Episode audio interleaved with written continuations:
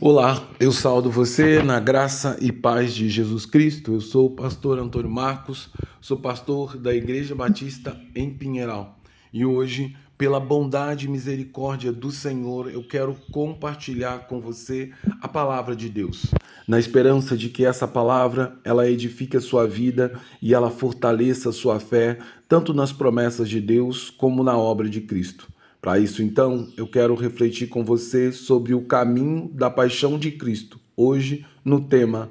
Um instrumento de salvação, no texto de João, capítulo 14, versículo 1, que diz: Não se turbe o vosso coração, credes em Deus e credes também em mim. Jesus realizou todos os sinais que atestavam a sua natureza messiânica diante da grande multidão que o seguia incessantemente naquela que é a primeira parte do Evangelho de João. Agora, ele dá início à segunda parte desse Evangelho, onde o objetivo de Jesus não era mais converter o coração da multidão que o seguia, mas tão somente preparar seus discípulos, aqueles que haviam confessado Jesus como Senhor e Salvador de suas vidas, para a intensa paixão de Cristo em favor deles.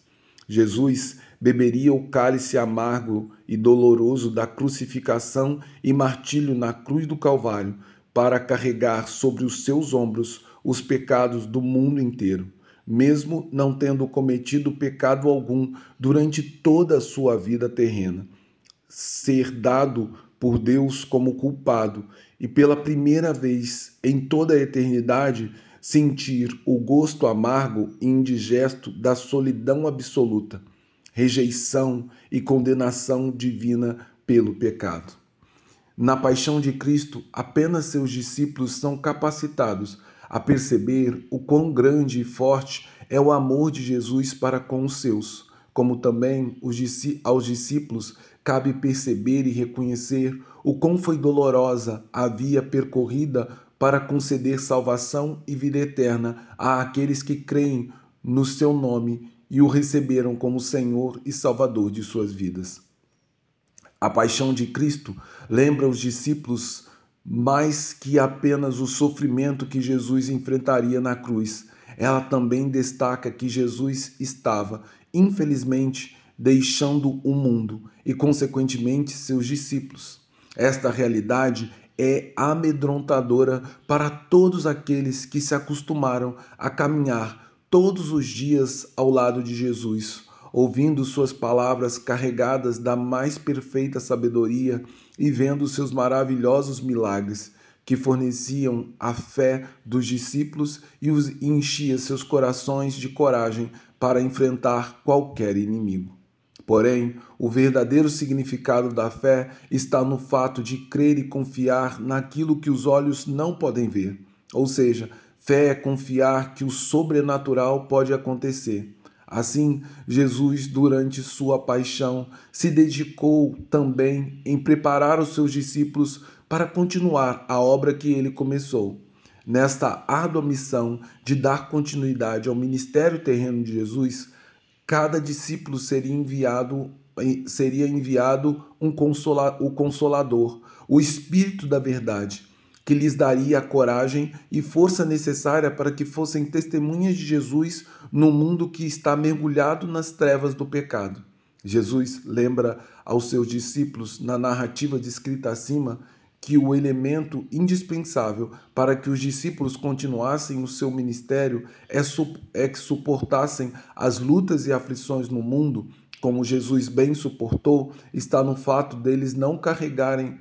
seus corações com preocupações desmedidas e ansiedade acerca do dia de amanhã. Eles deveriam, durante sua jornada, crer em Deus, ou seja, confiar em todas as gloriosas promessas de Deus para suas vidas, em especial nas moradas que o Senhor tem preparado para eles no céu. Como também eles deveriam crer em Jesus, ou seja, na Sua palavra que é verdadeira e na eficácia de Sua obra redentora na cruz do Calvário para lhes dar salvação e também vida eterna.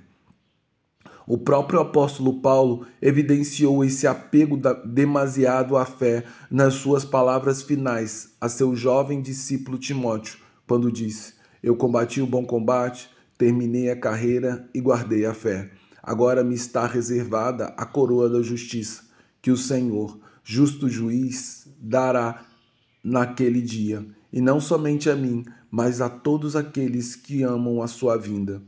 Nas suas palavras, Paulo não apenas demonstra seu apego à fé, como também destaca qual era o alvo e o conteúdo da sua fé que o fez triunfar diante de todas as lutas, aflições e perseguições impostas pelo mundo, que agora está prestes a tirar sua vida terrena, para que, enfim, o apóstolo Paulo pudesse ocupar seu lugar nas mansões celestiais, preparada para os crentes em Jesus Cristo. Assim, eu convido você, amado e querido ouvinte, a caminhar a cada dia da sua vida carregando consigo a fé em Deus e também em Jesus, como os apóstolos e os discípulos do passado fizeram, para que então, no tempo determinado pelo Senhor, ocupamos, ocuparemos o nosso lugar nas mansões celestiais que o Senhor tem preparado para nós, sabendo que na nossa missão no mundo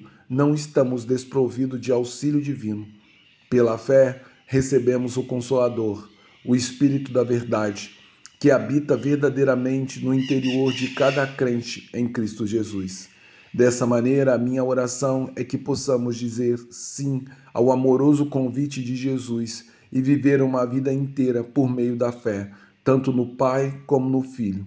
Rogo também para que sejamos firmes e fiéis até o fim, vivendo de forma digna do Evangelho que nos alcançou e nos transformou em nome e por amor de Jesus Cristo. Amém. Agora, que o amor de Deus Pai, que a graça do Deus Filho e o consolo do Espírito repouse em nós, de maneira que a nossa vida seja uma vida que reflita a fé que temos na pessoa do Deus Filho, como também na pessoa do Deus Pai, como quem vive segundo a direção e condução do Espírito Santo, o Espírito da Verdade. Deus abençoe você.